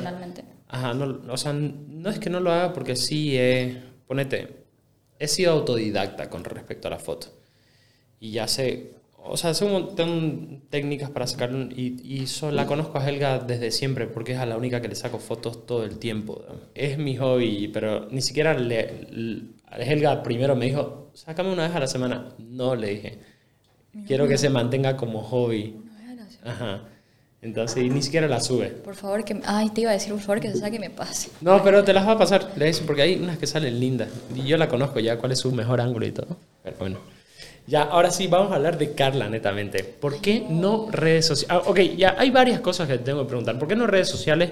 ¿Por qué? ¿Cuánto tiempo esperás hasta aparecer en...? en- Y, y creo que es algo de que, de que como sos tan tu marca, sos, ponete, más del 90% Acme, es 90% Carla o más, eh, te sentís representada ahí y no tenés necesidad de ni subir fotos ni subir historias a tu perfil personal. Eso lo entiendo porque he entrevistado aquí varios y todo el mundo se siente representado en su marca, en su, empresa y no cree que necesite. Pero vamos a empezar con la primera. ¿Por qué no tenías redes sociales? Creías que eran tóxicas, pero no sé, siento que nada es tan simple. Creo que va más allá. Eh, ay, igual no, no puedo mentir en esto, porque igual mis amigos van a comentar, siento que van a decir, no seas mentirosa. Así que, a ver, eh, es que te lo juro que, el, por ejemplo, yo sé, yo tuve redes sociales cuando tenía tal vez 14, 15 años, la de- debí tener un año, Facebook, solo Facebook. Eh, fue un momento donde no sé, tal vez era el tema de, de que tenían muchas muchas cosas mentales, o sea, muchos problemas según yo, así de, de vida o muerte, ¿no ves? Así preadolescente. Sí, uno que, tiende a... que era como que fatídico, me iba a morir. Así que yo dije, ¿para qué aparte de lo que yo ya paso, voy a agregarle el tema de... No me interesaba saber la vida de las otras personas y realmente eh, empezó a ver en esos años, pues, eh, o empecé a conocer lo que era el bullying. Así que no digo que me lo hayan hecho directamente a mí, pero digo que el ser parte de una plataforma donde las personas tal vez y se burlaban de la foto de una chica, ay, ¿sabes que en mi época había el versus? No sé si en su época sí, Ah, sí, ¿no sí. ves? ¿Te acuerdas? Somos la casi de la misma época. Eh, ¿Cuántos años tienen? 26. ¿Y Omito? 23. Ay, yo tengo, sí, somos. Yo tengo 24, ¿no? Yo tengo 29. pero no. ¿Tenés 29? Sí, no parezco, lo sé. Qué vergüenza. ¿Qué? ¿Qué? ¿Que, que vos parezcas mayor que yo? sí, es vergonzoso.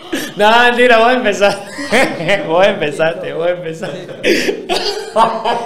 Gracias. Ya. Vamos, ahora, por favor, solo la voz. No va a salir nada. Solo la voz. vos empezaste.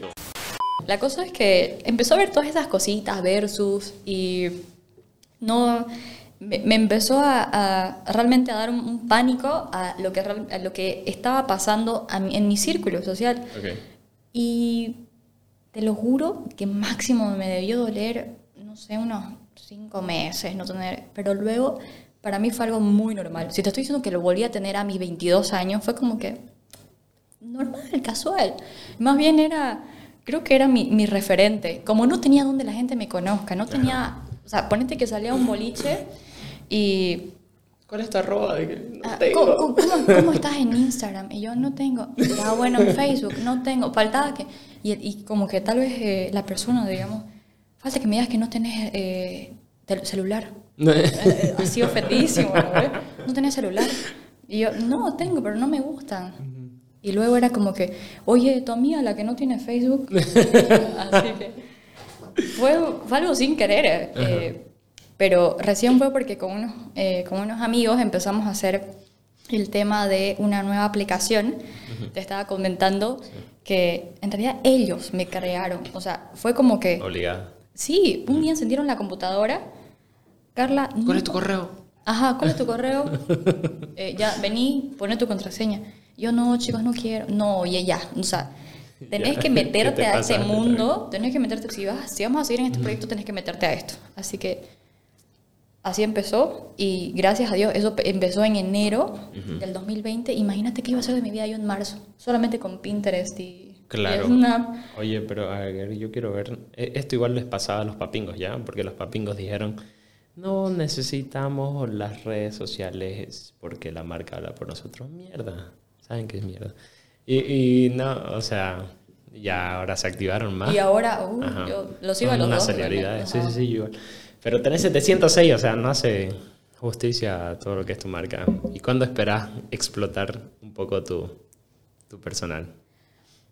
Em, Es que no sé si a las personas, como te digo, hay algunas chicas que me dicen acme.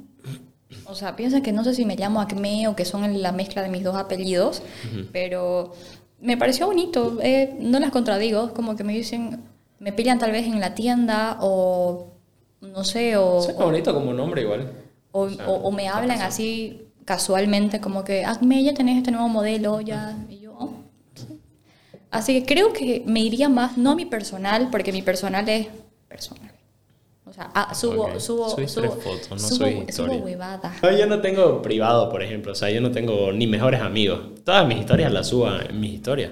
Oh. Pero es porque- siempre fuiste así. No, recién este año. Pero ¿Qué fue te más... llevó a eso entonces? A ver, aconsejame. Ok, fue más por la... Creo que me, me dejó de importar, porque con la foto de crop top, a ver, yo lo he explicado en el podcast, pero todo el mundo sigue insistiendo que yo soy homosexual. Y no tengo ningún problema en que lo crean, la verdad que me da exactamente lo mismo. Pero eh, la gente es estúpida, o sea, creo que por eso los homosexuales no se animan, porque por eso es gente estúpida, digamos. Imagínate que yo lo sea y que me critiquen y no salga por eso, ¿me entendés? Ya la gen- y, y lo aprendí de, un, de varios que entrevisté, que... Pero, ¿Qué tiene? O sea, No, o sea, con un simple... Como queriendo hacer bullying. Los de mi promo o sea eran cre- creyendo que eso es un que, insulto. ajá, que te, ajá, que te iba a molestar. Y yo les dije, puta, bien, se la vida. No me molesta, les dije.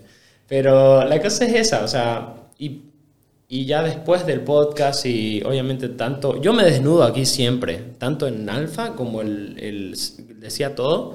Y los que tengo con René que hablamos cosas personales. Yo soy así, como me ves aquí, soy saliendo de joda, obviamente un poco más activo y un poco más borracho, pero, pero Me también cuando salgo con alguien soy así, o sea, siempre soy así, o sea, y trato, y no finjo, y no voy a estar fingiendo en mis historias, digamos, si soy así. Claro. No sé. La verdad que el conocerte totalmente cierto. O sea, sos la misma, la misma persona completamente hasta las huevadas que hablabas, así, tal cual. Sos el mismo. Sí, No, y bueno, igual no voy a tener mejores amigos Pero, en mi historia. pero vos crees, obviamente, para vos, por ejemplo, el tema de lanzarte a hacer los podcasts te hizo tener más confianza en vos. Por eso es que ahora recién subís tanta, tanto Sí. contenido a tus historias. Sí, porque siento que es un poco de conocer a tanta gente que no le importa el que dirán. Siento que he conocido en el- los podcasts mucha gente que ha pasado por esa etapa que, que a mí me faltaba pasar. De que, ¿por qué te debería importar? ¿Por qué? O sea, y la gente, y hay algo que aprendí igual de un podcast que decía, la gente más dolida es la más ruidosa. Entonces los más dolidos son los que más te van a criticar, porque la gente que está ocupada no, te- no lo va a hacer, porque no tiene tiempo, no le importa. Verídica. Ujú. Entonces los más dolidos son los que más critican. Eh, pero, por ejemplo, en mi caso, lo que pasa es que mm, mi personal siento de que la, mm, no me hace ni más ni menos que me sigan en mi personal. Lo que sí me, me gratifica, sí me enorgullece es justamente que sigan la página de ACME, porque la verdad que el crecimiento que ha tenido en este tiempo, me empecé a dar cuenta de que a las chicas, más que subir una foto ya producida, en las historias les gustaba como que si yo me puse algo ese día con Acme, me saco un video, me saco una historia y les digo, chicas, como que este es como que el outfit de hoy, eso les gustó mucho porque me decían como que, uy, qué lindo, ¿de dónde es esto? ¿De dónde es aquello? Y, a- y así empecé igual a apoyar a mis otras amigas. Empecé a apoyar a personas que tal vez tenían un top de, por ejemplo, de Nina, ten- tenía unos zapatos de otra marca. Eso, fue, eso me encantó. Así que a través de Acme siento que no, no puedo y, y- y lo veo lo veo como que vacío el que yo suba contenido, o sea, el contenido que yo vaya a subir a Acme no va a ser como que contándoles cosas X, como, chicas, miren, me compré unos zapatos y no sé qué, o sea, Claro. no, primero que no soy yo y segundo de que no se, se va a desviar el objetivo porque siento de que si ellas van a, a- después de esta entrevista que van a saber un poco más la historia, siento que si ellas eh, siguen siguiéndome, siguen viendo el, el progreso de esto, yo quiero darles todo lo que yo aprendí. Por eso los pocos posts que vas a ver son pequeñas lecciones que yo, la, la persona que pueda, se toma un momento de leerlo, va a estar por dos segundos teniendo un, un mensaje, un- una palabra que se- espero que se le quede a ella, de pero meses que me ha costado a mí y eh, sudor, llorar y todo. Y creo que es eso. Yo me, me propuse primero contar la historia, el, el realmente decirle, es mentira. Es mentira que, que, la limitante es el factor económico, es mentira que la limitante es tu edad, es mentira muchas cosas que te van a decir. Y segundo, el, esto va a ser un progreso mutuo. Así que lo que yo voy a aprender yo se lo voy a transmitir, ya sea con mi producto o ya sea con una, una imagen o una historia. Ahora, eh, y ya, ya tengo la respuesta. O sea, creo que tendría más poder lo que decís que a mí me gustó encontrar eso en Acme ¿entendés? Pero me hubiera gustado más encontrarlo en tu personal, porque esa sos vos a través de una marca y, lo entendí justo, me hiciste, recuerdo un podcast que escuché de Creativo con Luisito Comunica. Mm. El, podcast de Luisito Comunica no lo trago, pero el podcast, podcast de Creativo es inspiración, Creativo es inspiración para el podcast de, de, Decía Todo, eh, de profundizar en las personas, pero él decía, o sea, eh, la marca me, te encajona, o sea, en tu caso te encajona en en Acme. En cambio, vos sos mucho más que jeans. Carla es mucho, es mucho más compleja que solo jeans, ¿me entendés? Y los objetivos y todo lo que puede tener acerca de eso. Y, y sí puede ampliarse a varias cosas, pero Carla siempre va a ser más compleja, ¿me entendés? Y algo que, que, lo leí, que lo escuché, que él decía, o sea, yo tengo varias marcas, pero yo siempre priorizo mi contenido a otras. Por ejemplo, si en el mismo día yo tengo una reunión acerca de mi empresa de telefonía o eh, un viaje para crear contenido, voy a preferir el viaje, porque mi marca personal alimenta todo lo demás.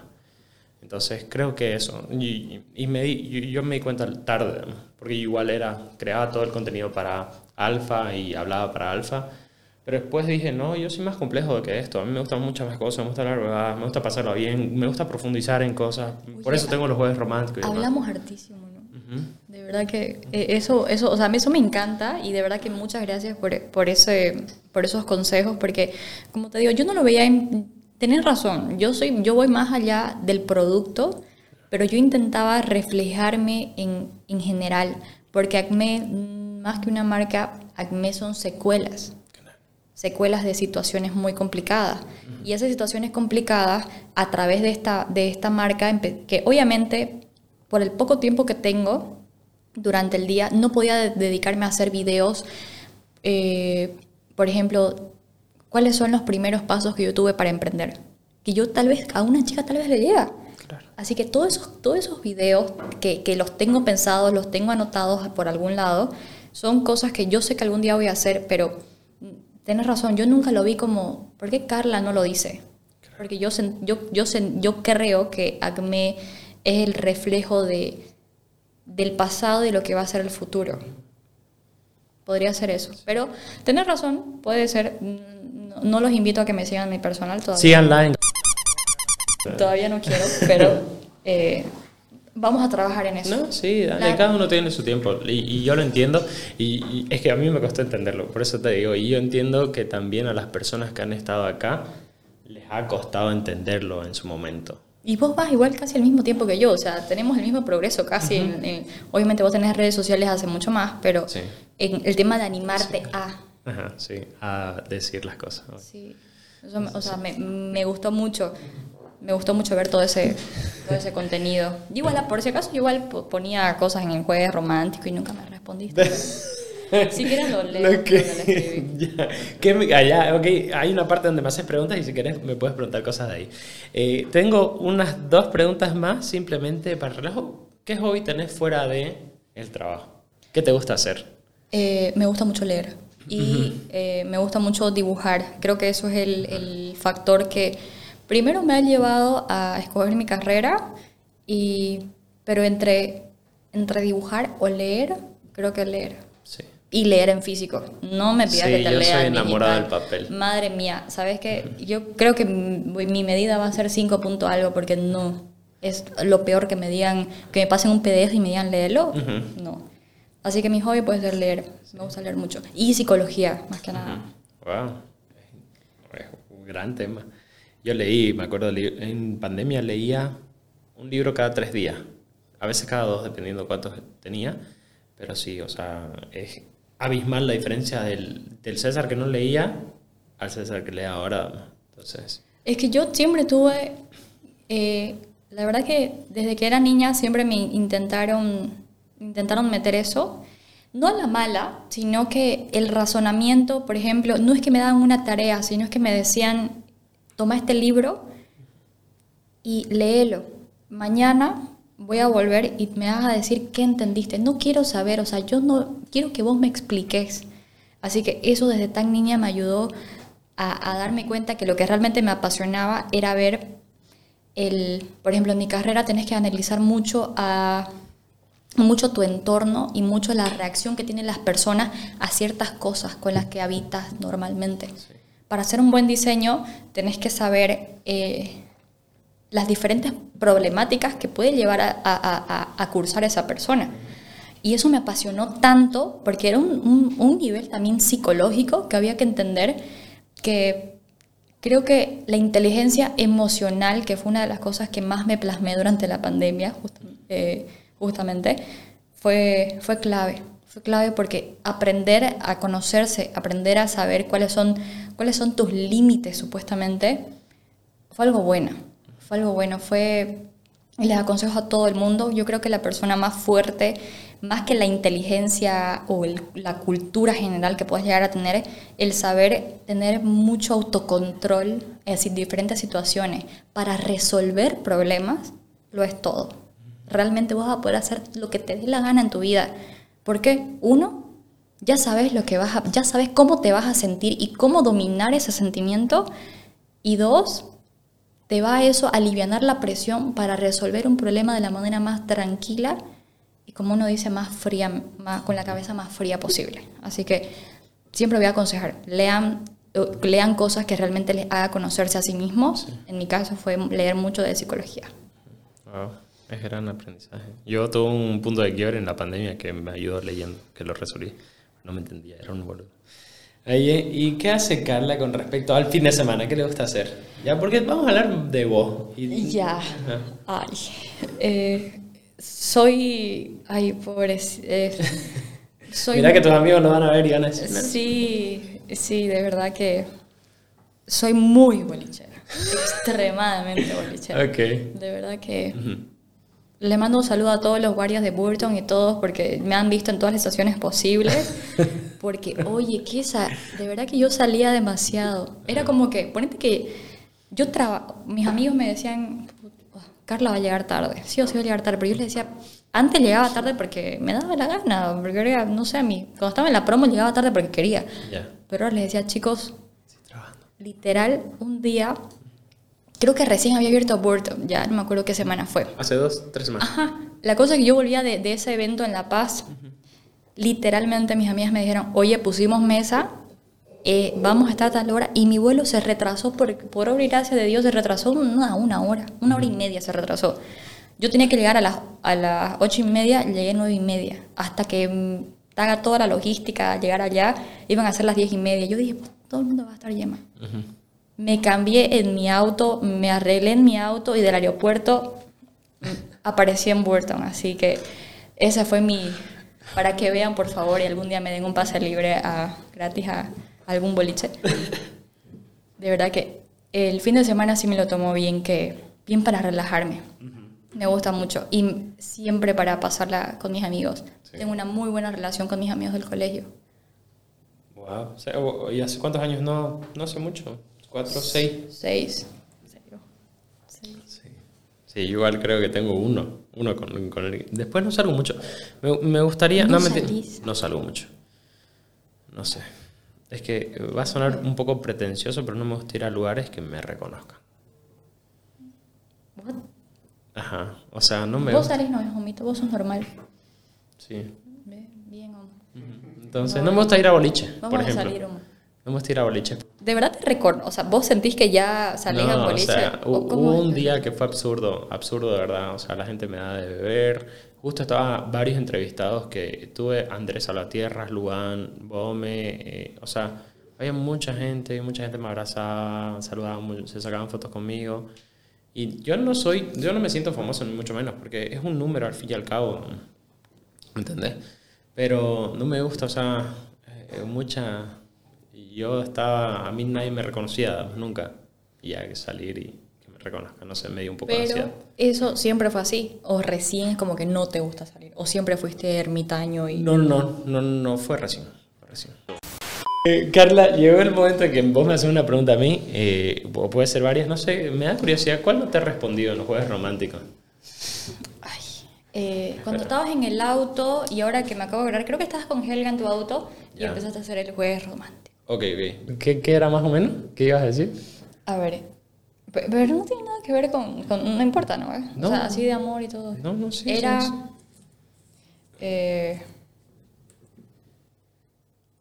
Eh, aquí, a ver, lee, lee, lee el, el de- porcentaje es... ¿Cuánto influye en la relación? O sea, ¿podrías amar a alguien y que el sea malo? Ajá. Bueno. Eso puse. Ah.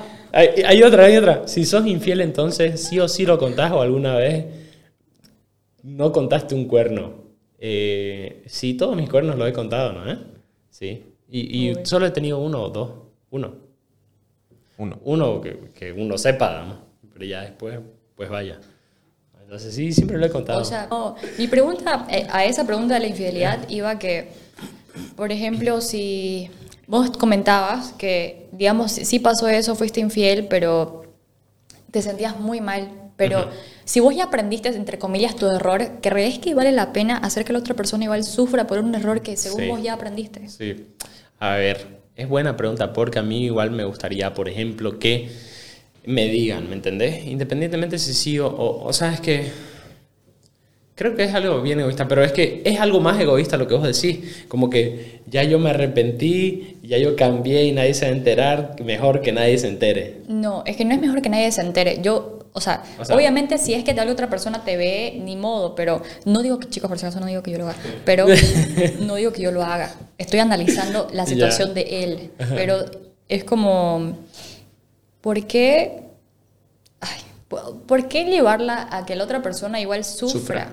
Porque si vos sabes que fue un error, si vos sabes que fue una estupidez, que es imposible que volvás a hacerle eso con esa tipa que, fue que estabas borracho o qué sé yo, pero vos te estás dando cuenta, más bien yo lo veo egoísta, porque vos te estás dando cuenta del daño realmente irreversible que le haces a la persona sabiendo de que, yo te dije, la confianza es una vez para mí, según. Así que, So- ¿vos crees que vale la pena el, ese, o sea, que, es, que esa persona se, se torture? Porque mal que mal pasa eso cuando, cuando pasa una infidelidad. Empiezas a, a decir, ¿por qué lo hizo? ¿Por qué ese día? ¿Por qué con esa persona? Claro, Eh, ¿y por qué me ¿qué, metiste? ¿Qué ¿Qué- hice qué- yo? ¿Qué hice yo? No sé. Así que, Aún así, mi respuesta fuera sí, sí contaría. ¿y Por- qué? ah, ¿Puedo decir que puedo Sí. contar qué pasó? Ajá. O sea, que, o sea te- le, le dolió, te terminó. Que, a, a ver, a ver. mm, Esa persona. No sé, a ver. Sinceramente, yo nunca he contado, siempre me han pillado. Hipócrita de mi parte, sí. Pero. pero. ¿Saben qué, chicos? Ah, Se acaba el podcast. Se acaba Oye, el no. podcast ahora. Pero, No a ver, puede ser. de- Pero. Diego, no estamos hablando, estamos hablando de que vos te sentaste con ella así como estás conmigo y le dijiste. Ya, pero les dije todo, Perdón. o sea, fui. Pero te pelearon. Ya, pues, pero me pillaron como que era sospecha en realidad. Ya, y yo le dije que sí. O sea, vos pisaste el palito. Eh, Fue como que le te dijo, eh, ah, sí, te vi. pero ya, bueno, la cosa es que. No sé. Ya, bueno, yo sí diría, ya sí diría todo, contaría todo. De verdad, está bien. De verdad que bien, bien samaritano de tu parte. Ahora sí, otra pregunta fuera de, de, de esas dos. Ay, una que... Yo creo que eh, les puedo hacerla a los dos. Sí, sí, Sí, ya, ahí. Eh, una que he escuchado mucho y creo que no... mm, que he escuchado mucho en tus podcasts y no, no me la dijiste. Ok, wow. tengo miedo. Eh, ¿Cuál crees que ha sido el tu mejor error? Mi mejor error. Eso. Tu mejor error y a eso, o sea, para mí va de la mano, eh, o no sé para ustedes, pero en mi caso sí, el, aparte de eso, ¿cuál ha sido tu, eh, no, el peor consejo que te han dado? Ok, eh, sí, las tenía esas preguntas y no te las hice. Eh, ¿Mejor error? ¿Cuál sería? Tu peor error. O tu mejor, dependiendo, porque mi peor ah, no, error- claro, al revés. Perdón, es que ok, claro, tu mejor esto- error. Ajá, ¿y cuál sería el tuyo? No, pero ustedes primero. pues. Ya, eh, mi mejor error es confiar en personas que no debía haber confiado. a pesar de que todo salió mal, eh, yo soy creyente de que vos no puedes lograr el éxito solo y las personas te van a fallar. O sea, ¿vos crees que no puedes lograrlo solo? Es un poco... ¿Necesitas a otra persona? Mira, de necesitar no, pero el éxito compartido es mejor. O sea, porque de qué vale eh, tener un montón de plata, tener un montón de, no sé, de éxito y al final solo lo vas a hacer y no y no no te no te, no es, igual estoy hablando no te digo en cuanto a compartirlo con una pareja, ponete, sino que o sea, los chicos soy transparente con ellos eh, cuánto generamos en empresa y demás, ¿entendés? Claro. Y ellos saben todo. Eh, porque yo deposito la confianza en ellos. Entonces, igual no somos muchos, más bien que nuestro modelo de negocio funciona porque es de automatización, así que funciona con pocas personas. O sea, somos tres que trabajan en el podcast y dos, por, o sea, dos que vienen, pero trabajan en, en Alfa. Y, entonces... Yo conocí a Juan Pablo. Sí, a Razolas. Y a Horacio, que, que está más seguido. Yo charlé con él para, para ver que, el que implementen ustedes eso, esa automatización en, ¿En Acme. Y al final no. En un... Sí. es caro. es que mm, trabajamos con concesionarias. Pero bueno, la cosa es que eso, o sea, no me arrepiento de haber confiado en personas independientemente que me hayan estafado. Entonces, mi mejor error siempre va a ser confiar en personas, a pesar de que sea un error muchas veces. Pero espero que no. Entonces eso. ¿Cuál es tu mejor error? Mm, o sea, es como que la misma respuesta para las dos preguntas, digamos, como que es no ir a la segura, digamos, o sea, que siempre arriesgando, como que siempre te dicen, o sea, ese es el peor consejo que me han dado igual, como que hace esto porque seguro te va a ir bien o porque haciendo esto todo, a todos nos fue bien y es como que la misma estructura. Y te, te dicen que, por ejemplo, que termines la U porque si no, no vas a hacer nada de tu vida. Y Sin el título eso no es súper falso. A mil, a mil, sí, los entiendo. Exactamente eso. ¿Cuál es tu peor error? Tu mejor error. Eh, creo que igual, eh, no es que... Mmm, Creo que igual eso, mi, mi mejor error ha sido demostrar que no necesitaba un título universitario para lograr y ir a reunirme con las personas que he logrado reunirme. La verdad que, porque obviamente cuando me he reunido eh, con la mayoría de las instituciones posibles que hayan en Bolivia, siempre cuestionaban eso. Me decían, niña, pero usted ni siquiera tiene un título. Claro. Así que y yo, le, yo les decía, pero yo no necesito un título para demostrarle, demostrarle con hechos lo que yo estoy hablando. Claro. Así que creo que ha sido ese, para la mayoría, un error. Dejé la universidad el año pasado. Quiero volver, obviamente, porque en realidad a mí me apasiona mi carrera, pero demostré un punto. Demostré que lo pude hacer todavía. Y, y el peor consejo que me han dado ha sido... Eh, igual un amigo me, me, me, hizo acuerdo, fue que tranquila, si no sucede, si no, eh, tranquila que si no pasó es por algo. Para mí esa respuesta siempre va a ser la, la, cosa más mediocre que le puedes decir a alguien, porque si no funciona, ¿por qué no me decís que lo haga de nuevo?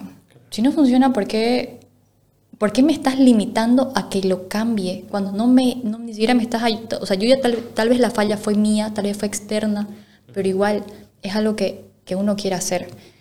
Eh, creo que ese es el peor error, porque yo les he demostrado de que sí la he, sí ha pasado 20.000 cosas y que aún así lo he hecho y lo he hecho por más que me digan que mejor haga otra cosa.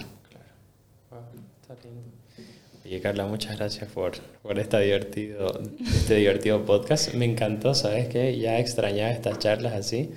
Eh, y siento que voy a extrañar, ya me siento creo que voy a extrañar eh, los podcasts con Alfa, porque sí, me encanta, nos decía todo, pero me gusta profundizar, me gusta que la gente igual, a pesar, hay una parte seria y hay una parte que Es que uno se apasiona. Cuando estamos hablando de cosas, por ejemplo, lo que ustedes hacen, lo que yo hago, los dos nos apasionamos y creo que eso es lo que no, no nos tiene con la charla viva, ¿no? Así de, no, es que a mí me pasó esto, no, ni te imaginas el hate que me dieron. Así que eso es lo mejor. De verdad que chicos, eh, encantada, no tenía ni idea cuánto quería estar aquí. Eh, estoy muy feliz de haber conocido todo su estudio. No, ¿Te gusta? eh, obvio, es que no puedo creer todo, todo el todo el trabajo que tienen detrás para sacar un podcast. Estoy súper sorprendida y tengo mucha fe. Espero que todo lo que vayan a hacer, créanme que ya tienen una fiel seguidora para todo. Gracias, Carles. y Gracias por comentar en los jueves románticos igual. Por favor, respondeme. gracias, Mamita, por estar ahí en los controles. Eh, Carla, de nuevo, una vez más, muchas gracias. De verdad fue un encanto. Y gracias a todos por habernos escuchado. Y nos vemos en el siguiente. Chao. Gracias, chicos. Nos vemos.